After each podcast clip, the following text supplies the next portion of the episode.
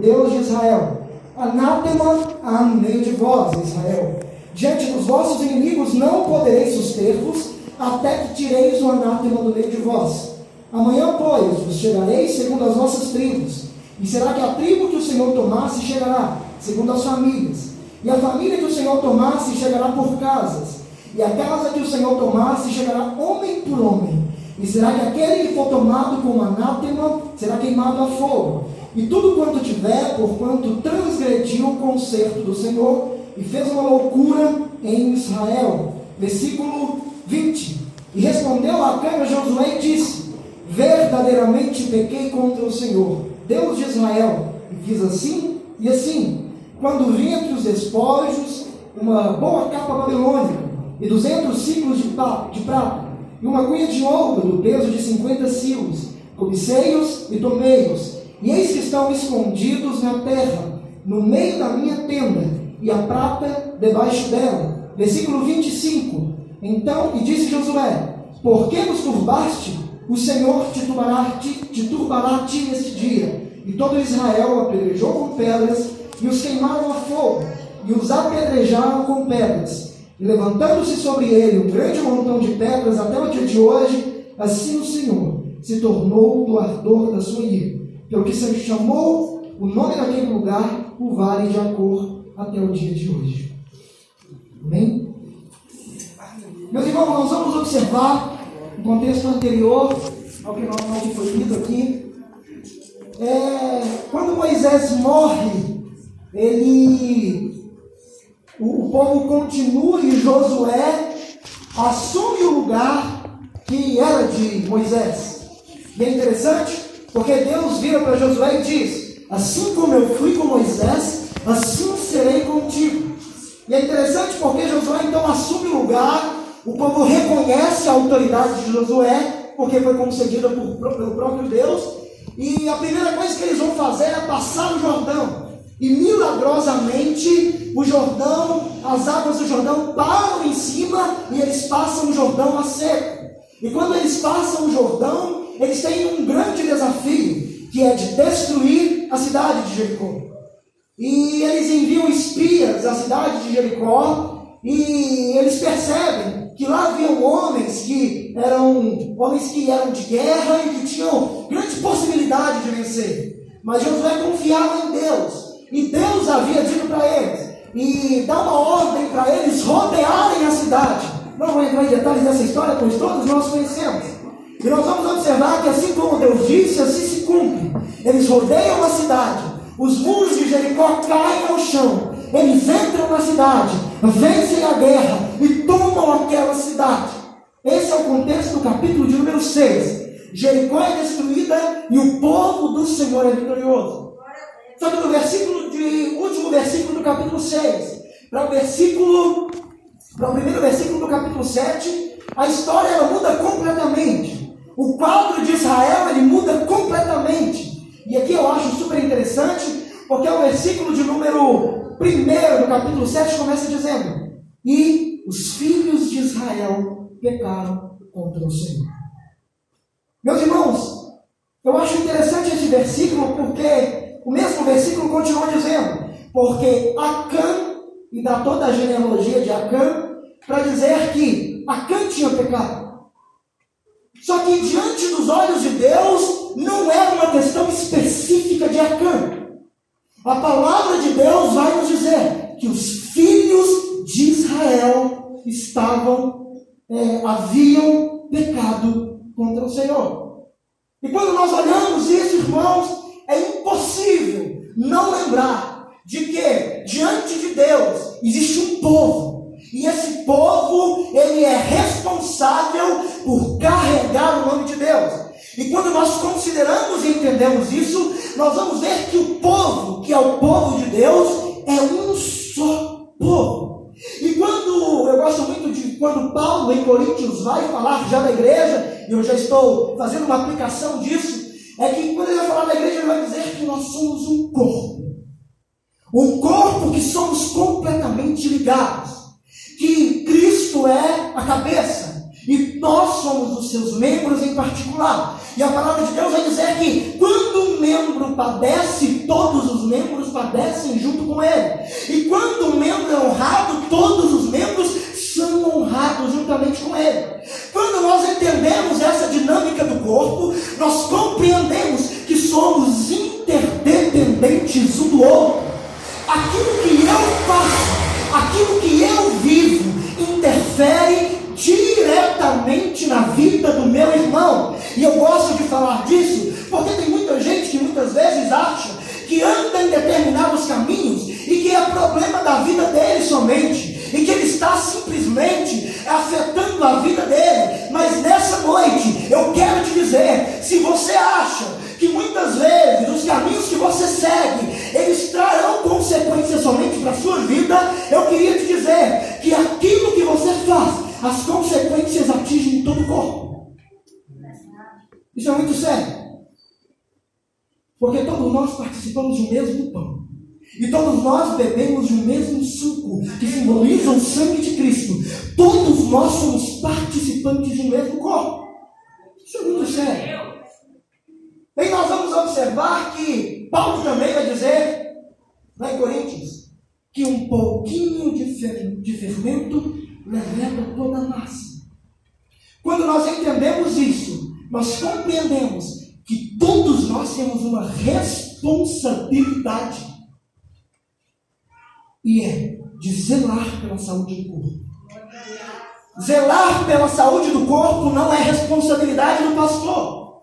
Zelar pela saúde do corpo não é responsabilidade somente dos obreiros. Zelar pela saúde do corpo é responsabilidade individual de cada um de nós. Isso tem exatamente a ver com o tipo de vida que nós levamos. O que acontece em Israel é que um homem peca, mas toda a nação é afetada por isso. E nós vamos observar que é afetada de algumas formas. Os versículos seguintes começam a dizer que, após eles terem vencido lá em Jericó, eles vão para conquistar a próxima cidade. E ele também envia dois espias. Esses espias olham a cidade e falam, mas eles são pouquíssimas pessoas. É uma cidade que nem precisa de enviar o exército inteiro. É uma cidade que nem precisa de enviar muita gente, não. Manda uns dois ou três mil homens, porque o exército lá é fraco. E aí Josué, compreendendo isso, ele envia três mil homens e vai para a cidade de Ai. E quando ele vai para a cidade de Ai, nós vamos observar, e a palavra de Deus vai nos dizer, que eles começam a perder a batalha. Eles começam então, os moradores de Ai, por mais que fosse um exército fraco, começa a ganhar aquela batalha. E o mais interessante e pior da história é que durante essa batalha, 36 homens morrem. E talvez a gente pode se questionar: meu Deus, por que alguma coisa dessa pode acontecer na nação que era a nação escolhida de Deus? O povo de Israel não deixou de ser o povo escolhido de Deus, mas por causa do pecado de Acã, eles começaram a perder algumas batalhas. E eu gostaria de dizer para nós aqui nessa noite, e o que o Senhor colocou no meu coração, é que nós devemos tomar cuidado, porque se nós não tomarmos cuidado, aquilo que nós fizermos poderá influenciar todo o corpo, e aí nós começaremos a perder algumas batalhas. E batalhas que outrora vencíamos com facilidade Batalhas que outrora eram coisas que eram simples para vencer, mas depois disso começam a se tornar barreiras, barreiras muito grandes. E o problema é que enquanto isso não muda, gente vai morrendo.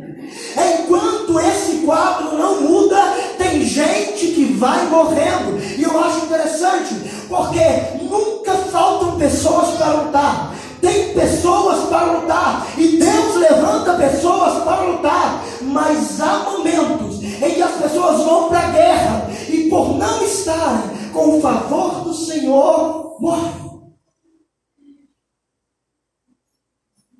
O problema maior da nossa responsabilização é de que às vezes por causa das nossas atitudes tem gente morrendo. Tem gente morrendo porque foi para a guerra, enquanto muitas vezes não fomos. E em meio à guerra foi atingido pelo inimigo. E o inimigo que nós acharíamos que venceríamos facilmente. E isso é interessante, porque é nesse momento que Josué então vai questionar. Josué e os anciãos de Israel, eles dobram os seus joelhos, eles rasgam as suas vestes, colocam pó, cinza sobre a sua cabeça, se prostram diante da arca de Deus. E Josué pergunta a Deus: Deus, por que isso, mais ou menos, por que isso está acontecendo? Melhor seria se ficássemos e tivéssemos possuído a terra que estava além do Jordão. O que vão dizer quando souberem que o povo de Deus perdeu a batalha e foi destruído pelo exército de Ai? Aquele povo que vencera tantas guerras, agora está correndo risco de se tornar opróbrio. E ele faz uma pergunta a Deus: e o que será do teu grande nome? Irmãos, nós somos um povo diferente. Nós temos o nome de Deus sobre nós. E nós somos um povo vitorioso pelo Senhor. Muitas guerras nós já vencemos. Muitas coisas nós já vivemos. E várias batalhas nós vencemos. E todos que estão ao nosso redor conhecem o Deus que nós servimos. Mas se não tomarmos cuidados, nós seremos envergonhados diante Se não nos atentarmos, começaremos a perder algumas batalhas simples e começarão a dizer: essa é aquela igreja? Aquela é aquela igreja que fez isso, isso, isso, isso, isso está nessa situação. E o interessante é porque Josué e os anciãos, eles representam aqueles que estão ainda se preocupando com o nome de Deus, se preocupando em vencer as guerras, se preocupando em clamar a Deus para que não percam as guerras. E esse povo são aqueles que continuam orando: Senhor, nós não podemos continuar perdendo algumas guerras. Senhor,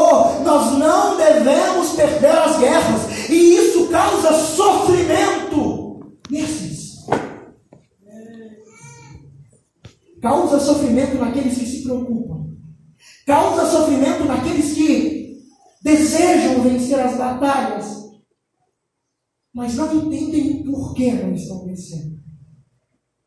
Tem gente que sofre, e como sofre, por ver muitas vezes algumas batalhas sendo perdidas. E aí, isso é muito triste, mas no versículo de número 10, o Senhor ele começa a responder a José. E aqui eu gostaria de dizer, para aquelas pessoas que continuam orando, que continuam clamando, às vezes até se questionando, às vezes perguntando e sofrendo para ver a obra ir para frente, não se preocupe, haverá de chegar um momento em que Deus responderá às suas orações. Haverá de chegar um momento em que Deus se manifestará e dirá e revelará a vontade dele.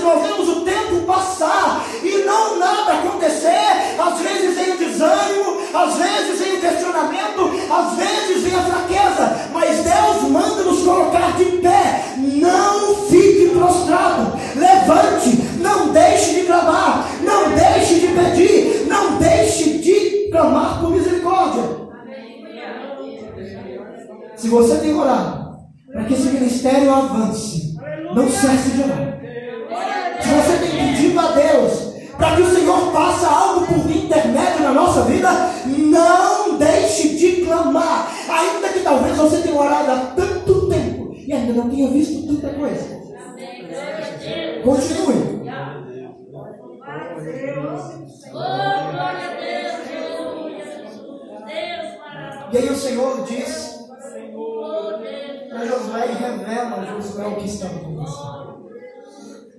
E aqui eu volto a dizer: quando Deus vira, ele fala novamente: Israel pecou e até transgrediram o meu conserto que lhes tinha ordenado, e até tomaram do anátema, e também furtaram, e também mentiram, e até debaixo da sua bagagem Aqui é triste, porque quando fala de que Israel pecou, como eu disse, é algo que está sobre todos. Segunda coisa, está falando que eles tomaram o anátema. E aqui eu abro um parêntese para dizer: o que, que era o anátema? Lá no capítulo de número 6, quando Deus ele estava dando as instruções ao povo de como que eles deveriam destruir Jericó, ele fala para que eles entrassem e destruíssem tudo aquilo que tivesse vivo. Era para aniquilar exatamente tudo aquilo que estava ali. E, era, e não era para levar nada deles, somente a prata e o ouro que seriam levados para a casa do Senhor.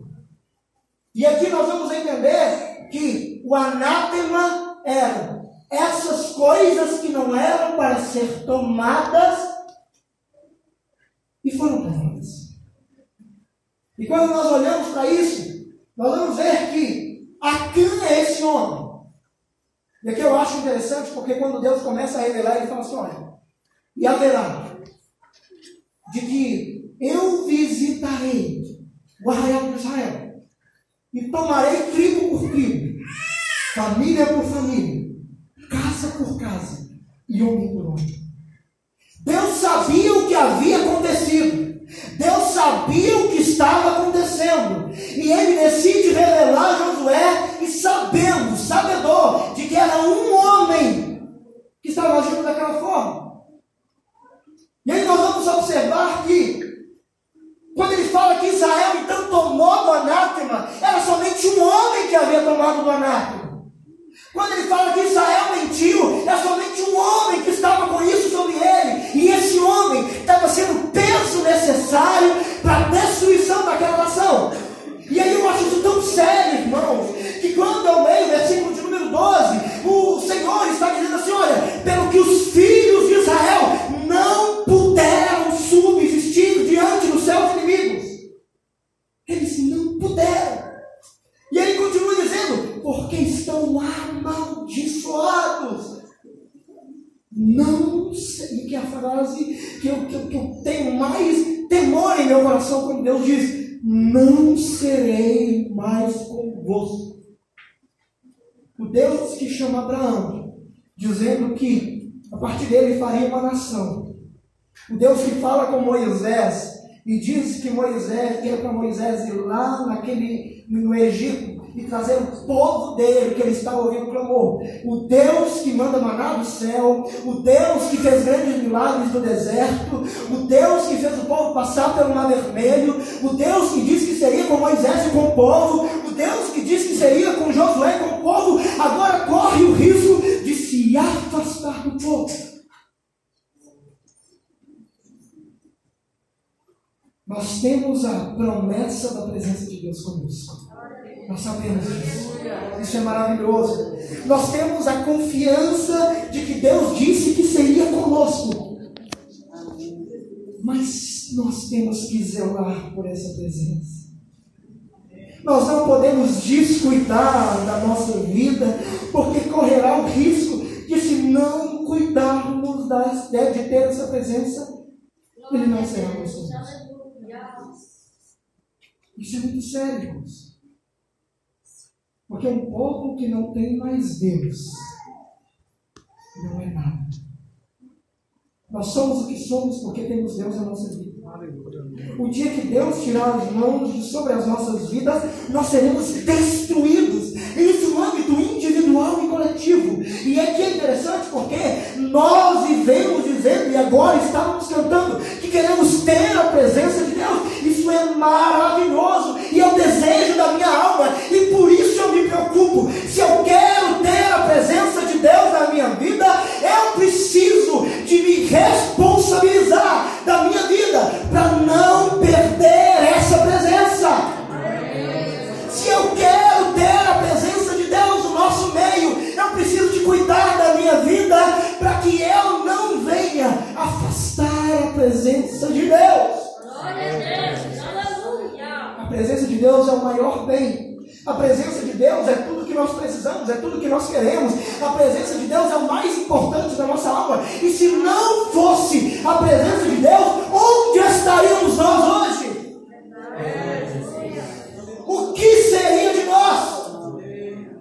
Mas a beleza da presença, a grandiosidade da presença, nos traz responsabilidade. Porque Deus não habita em lugares onde há anátema. Deus não habita em vidas que escolhem viver pelo anátema. Deus não habita no meio de pessoas que desejam mais o anátema do que a presença dele. Foi cantado aqui nessa noite, dizendo que a verdade, se o povo quisesse a verdade, aceitaria Cristo e não a Barrabás. Se nós queremos a verdade e a presença de Deus, nós não só precisamos dizer, falar a verdade, mas viver a verdade.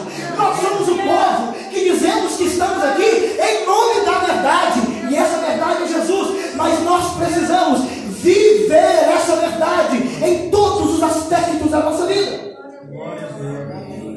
Senão, como o hino disse, tudo vão.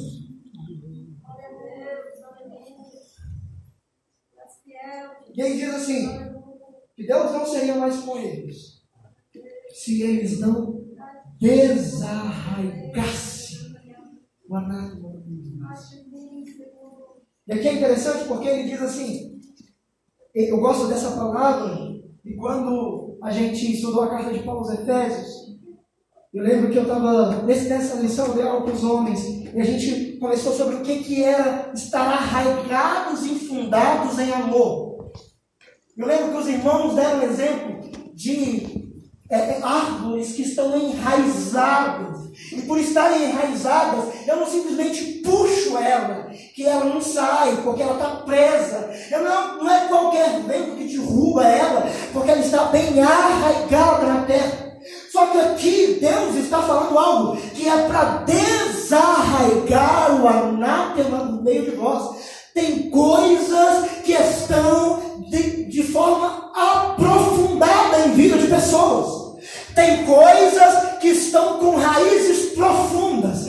Tem coisas que estão arraigadas. E para desarraigar tem que haver trabalho. Não é simplesmente tirar, é desarraigar. Não é somente cortar na ponta, porque se eu cortar na ponta, daqui a pouco brota de novo. Eu tenho que arrancar pela raiz. Tem males na nossa vida que nós precisamos arrancar pela raiz. E por mais profunda que esteja a raiz, eu preciso de cavar, cavar, cavar e tirar completamente o anátema das nossas vidas. coisa, irmão, que precisa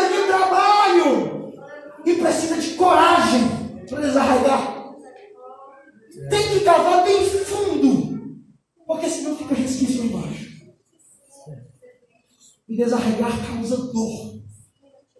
Desarraigar não é fácil. Desarraigar machuca. que arrancar de forma profunda. Não adianta arrancar superficialmente.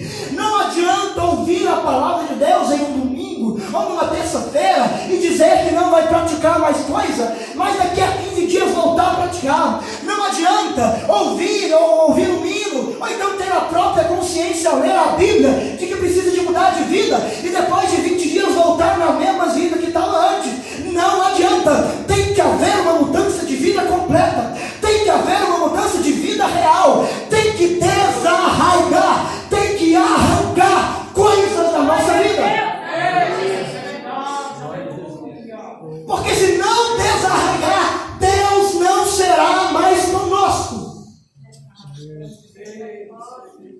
Isso é muito sério, irmãos. E enquanto eu vi essa palavra desde a primeira vez, um temor sobrevinha sobre o meu coração. E eu começava a pedir, Deus, misericórdia para com a minha vida. Porque ai de mim, se eu, muitas vezes, não desarraigar algumas coisas da minha vida. E ai de nós, se não fizermos uma ruptura real com aquilo que nos afasta de Deus, nós sabemos que nos afasta. E aí, o Senhor ordena a Josué dizendo assim: levanta pela manhã, santifica o povo, e amanhã de manhã eu irei no meio de vós. Aí aquilo que eu falei, que ele chegaria segundo as tribos, depois segundo as famílias, e depois as casas, e ele chegaria homem por homem. Aqui eu acho interessante porque isso é dito para todo o povo. Porque Josué fala disso para o povo, avisando o que haveria de acontecer. E Deus fala com Josué que aquele que fosse tomado com anátema, ele seria tudo aquilo que ele tinha, ele seria queimado e apedrejado. Meio assustador olhar e ver isso. Só que aqui eu acho interessante porque passa a noite e Acã sabia que era ele. Acã não era inocente. Ele sabia que ele havia tomado a nave, porque ele era avisado disso. Ele sabia o que aconteceria no outro dia. Ele era consciente de tudo que estava acontecendo. Ele sabia que Deus revelaria no outro dia. E ele poderia ter procurado Josué. Aquele poderia ter ido até Josué e falado que era ele o anátema, já que ele, que ele tinha tomado o anátema, já que ele teve coragem de fazer aquilo que ele fez, por que, que ele não foi corajoso de dar a cara a tapa? Foi covarde. Só que por que também que Deus, ele não falou ali naquele momento exato que ele estava falando com Josué, por que, que precisava de esperar um outro dia? Por que, que às vezes Deus dá tempo para revelar algumas coisas? Tem momento em que Deus está dando tempo. Porque na verdade, Ele quer que você procure. Glória a Deus. Deus está dando tempo porque na verdade Ele quer que você confesse. Tem pessoas que estão vendo o tempo passar, conscientes daquilo que vivem, e de que estão desagradando a Deus.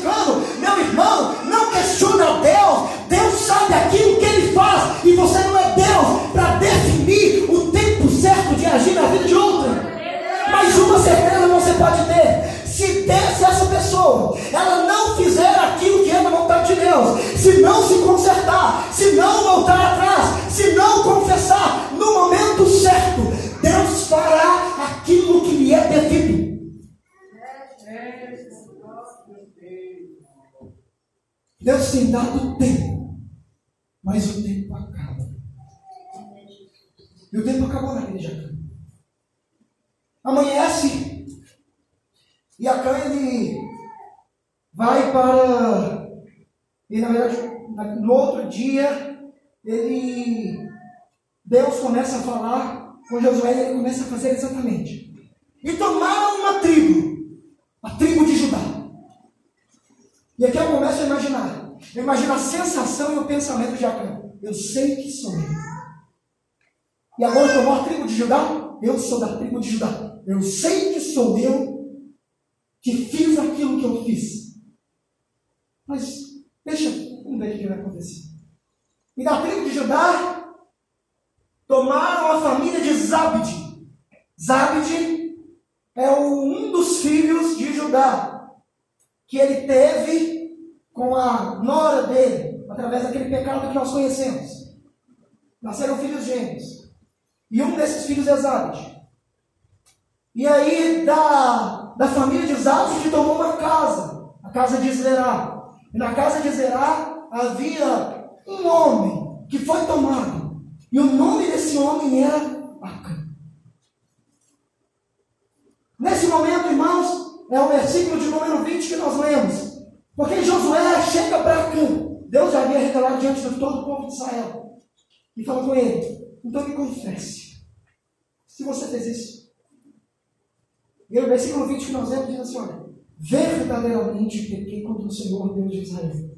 E fiz assim e assim. O homem que não teve coragem de falar em secreto, todos tiveram conhecimento e ele teve que falar publicamente aquilo que ele havia feito.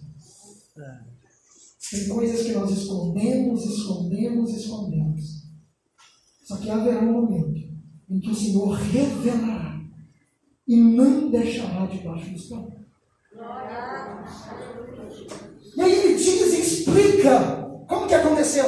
Ele diz assim: olha, quando eu vi entre os despojos uma boa capa babilônica e duzentos ciclos de prata e uma cunha de ouro de peso de 50 ciclos, copicei-os e tomei-os e eis que estão escondidos na terra, no meio da minha tenda, e a prata debaixo dele.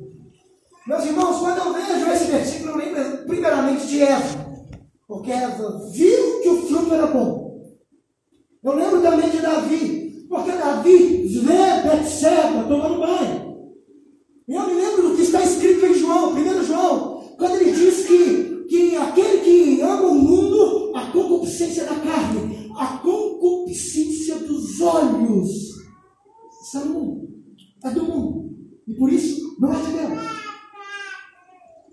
Tem muitas coisas que nós pecamos por ver.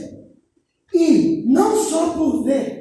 Porque Davi não só vê Betseba. Ele vê, cobiça e toma. É o que acontece com Acã. Ele vê, ele deseja e ele pega. Irmão, entre o ver, desejar e pecar, e principalmente entre o desejar e pecar, existe um abismo, e esse abismo se chama decisão, se chama escolha. Nós podemos até ser atraídos e desejar muitas coisas, mas isso não significa que eu tenho que tomá-los para mim. Tem muitas coisas que podem ser boas aos meus olhos, mas não significa que eu tenho que tomá-las para mim. Isso é importante. Porque quando nós olhamos para isso, nós vamos ver que Acã não era um homem qualquer. Acã não era um homem inocente. Acã conhecia o Deus de Israel. Nós vamos observar que falam de aproximadamente cinco gerações. Isso nos leva a pensar que provavelmente Acã era um dos jovens, porque ele também não era um moço tão novo, porque senão não dava prazo dele ser filho dessas pessoas, haveria uma geração a mais. Mas Acã então ele, ele talvez era um dos jovens que estavam no deserto quando Deus falou que acima de 20 anos para cima, aquela passariam, mas aqueles que estariam de 20 anos para baixo permaneceriam. Acã deveria ser um desses jovens ou adolescentes que viram Deus punindo seus pais por terem duvidado dele. Acã possivelmente deve que era criança ou adolescente quando saiu do Egito. Acã possivelmente viu o mar sendo aberto. Acã céu. Acã possivelmente viu a coluna de fogo e a nuvem que seguiu o povo no deserto. Acã possivelmente já tinha conhecimento da história daqueles homens da Tama, Pirão mais um, que eu não lembro o nome agora, que foram engolidos pela terra por haverem pecado contra Deus. Acã era conhecedor do Deus de Israel. Não é qualquer pessoa, não é um novo convertido. Tem gente que conhece de Bíblia, tem gente que é crente há muitos anos, tem gente que conhece de Deus e sabe até aquilo que Deus é capaz de fazer, mas não teme a Ele.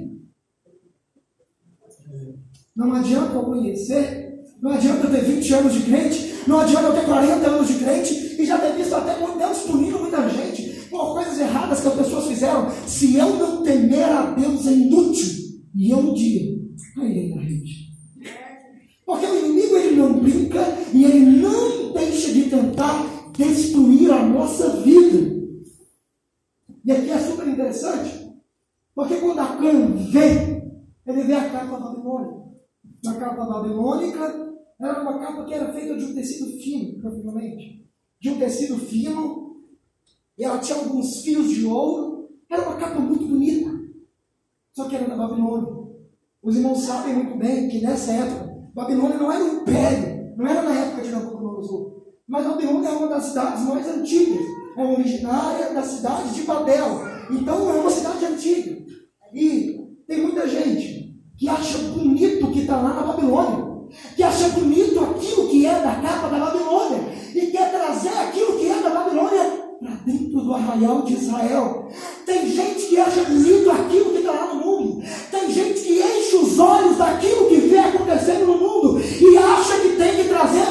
para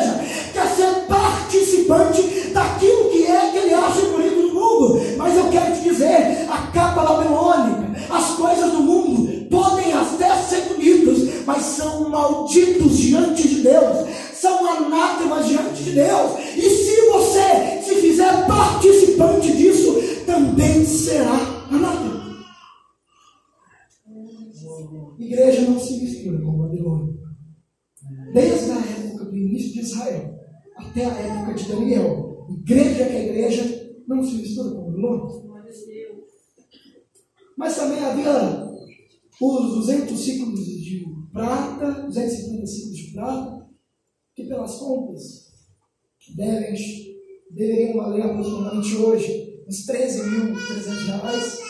E havia também uma cunha de ouro. E o detalhe interessante é que a capa babilônica era aquilo que ele havia tomado do anátema e era da Babilônia. Só que a prata e o ouro eram de Deus. Porque lá na ordenança de Deus, Deus manda dizer assim, que era para o povo matar tudo e não pegar de nada. Mas a prata e o ouro eram tesouros da casa do Senhor. Acã ele rouba do próprio Deus. Ele chega num nível de falta de temor que ele rouba daquilo que é de Deus. Não foi uma coisa simples. Não é uma coisa simples. Não é qualquer coisa que nos afasta assim de Deus. Não é qualquer coisa que às vezes está produzindo um mal coletivo. Não é qualquer coisinha. Não é uma coisa simplesinha. É coisa séria. Que às vezes acontece. E é interessante porque ele vai lá e pega tudo e esconde debaixo da tenda dele. Meu irmão, você pode até tentar esconder, mas a palavra de Deus diz que os olhos do Senhor são como chamas de fogo. A palavra de Deus vai dizer que o Senhor ele conhece todas as coisas. Ele conhece o seu coração. Ele conhece aquilo que você vive e faz no secreto. Na última ceia do Senhor foi dito exatamente a respeito de que o Senhor conhece aquilo que nós fazemos no secreto. Isso é interessante Porque o Senhor ele vem falando de diversas formas. E quando nós falamos de que o Senhor conhece o secreto, significa de que não adianta enterrar, Deus está vendo. Não adianta tentar esconder, Deus está vendo. E se Deus está vendo, uma hora ele joga para fora. Uma hora ele coloca isso à tona. Ele traz isso à tona. Porque ele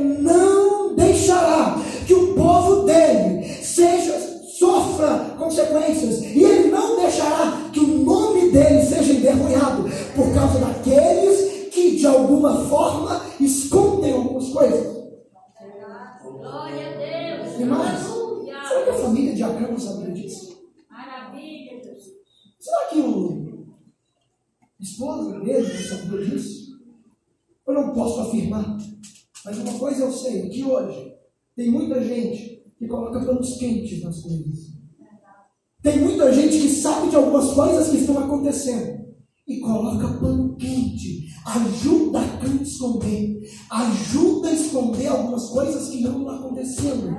Eu quero dizer uma coisa: se coloca os panos quentes, é participante do pecado alheio. Porque Romanos vai dizer de, da, da consequências daqueles que fazem e daqueles que consentem aos que fazem. Tem gente que acha que é melhor não mexer com isso não, deixa para lá, eu vou deixar com um pano quente aqui por um tempo. Não, não tem nada a ver com isso. Mas Deus já te cobrou de resolver de alguma forma, mas você continua aí ignorando algumas coisas. Não deixe isso acontecer, porque senão serás participante. Ver se vai acontecer. E quando ele fala isso, Josué envia alguns embaixadores, já estou terminando. Ele envia, ele envia alguns embaixadores e eles vão lá, vê que o negócio estava lá mesmo. E Acã recebe a consequência dele. Ele, a família dele, os animais e os anatos, e o anato, são todos levados para o vale de Jacó. E eu começo a pensar e imaginar o seguinte: imagine o sentimento de todos eles, indo para o vale de Jacó, sabendo que seriam apedrejados, sabendo que morreriam por causa daquilo que eles haviam feito. Talvez se tivesse criança, as crianças com medo e chorando, as mulheres às vezes desesperadas, porque sabiam que todos morreriam. E acabam pensando, eu poderia ter rejeitado a capa eu poderia não ter tomado no anátema. Se eu tivesse feito, talvez eu não estaria aqui, recebendo a consequência. Meu irmão, tem momento que é tarde demais. Poderia fazer, poderia ter feito, poderia ter evitado. E tem alguns males que não atingem só você, atinge a sua família também. E quando acontece algumas coisas dessas, você poderia dizer, eu poderia ter evitado, mas não evitou. Eu gostaria de te dizer nessa noite, que se você está na condição de alguém que não está como Acã, glória a Jesus por isso. Evite estar. Porque enquanto você está bem com Deus, você pode evitar determinadas coisas acontecerem. Mas se você está na condição do Acã, cuidado, não deixe o tempo passar. Porque haverá momentos em que será tarde demais. E lamentar não será suficiente. Nós temos uma responsabilidade, irmãos. E eu não gostaria de estar na pele do Acã para ser apedrejado, queimado, ver a minha família sendo destruída, ver tudo aquilo que eu construí ao longo da minha vida ser jogado ao chão. Mas a escolha cabe a cada um de nós. E o que o Senhor colocou no meu coração foi que nós devemos zelar pela saúde dessa igreja. Se não, lembra que nós estamos no mesmo barco. E enquanto o furo não é tomado, a água vai enchendo. Às vezes algumas pessoas pulam o barco às vezes algumas pessoas se desesperam. Às vezes outras pessoas acabam morrendo afogadas. E enquanto o furo não for tampado, nós estamos correndo risco. Porém, não seja você o responsável pelo anátema. Não seja você o responsável pelo furo, porque Deus trará juízo sobre todas as obras que temos feito. Ele nos conhece, Ele te conhece, Ele me conhece, e Ele é um Deus justo que fará aquilo que lhe é devido no momento certo. Mas não deixe o tempo passar sem tomar a atitude necessária, senão será tarde demais. Deus abençoe os irmãos.